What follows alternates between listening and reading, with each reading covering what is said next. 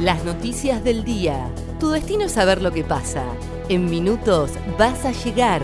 El día de Comodoro y el país de la mano de ADN Sur. El tiempo en Comodoro y Radatili. Para este miércoles 6 de mayo se espera una mínima de 7 y una máxima de 16 grados. Sociedad.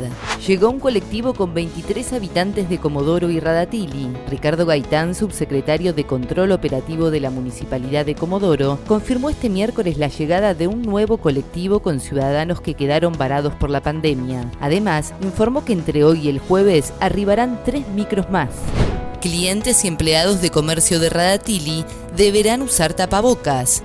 Así lo dispuso la municipalidad. La atención en locales será presencial de lunes a viernes de 10 a 18 horas y los sábados de 8 a 13. Además, informaron que personas con discapacidad o autismo podrán realizar salidas de 30 minutos. Este miércoles habrá 36 controles rotativos en distintos puntos de Comodoro. La municipalidad advirtió que junto con las fuerzas de seguridad van a intensificar los controles para evitar la circulación de personas si no es necesario y aseguraron que van a ejercer fuertemente el control del DNI.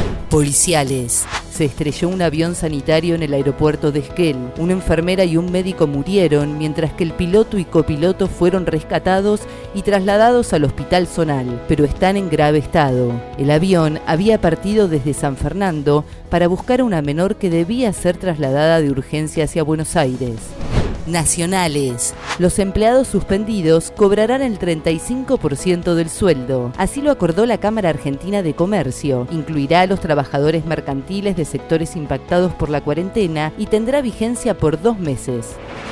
El tiempo en Comodoro y Radatili. Para este miércoles 6 de mayo se espera una mínima de 7 y una máxima de 16 grados. ADN Sur, tu portal de noticias, www.adnsur.com.ar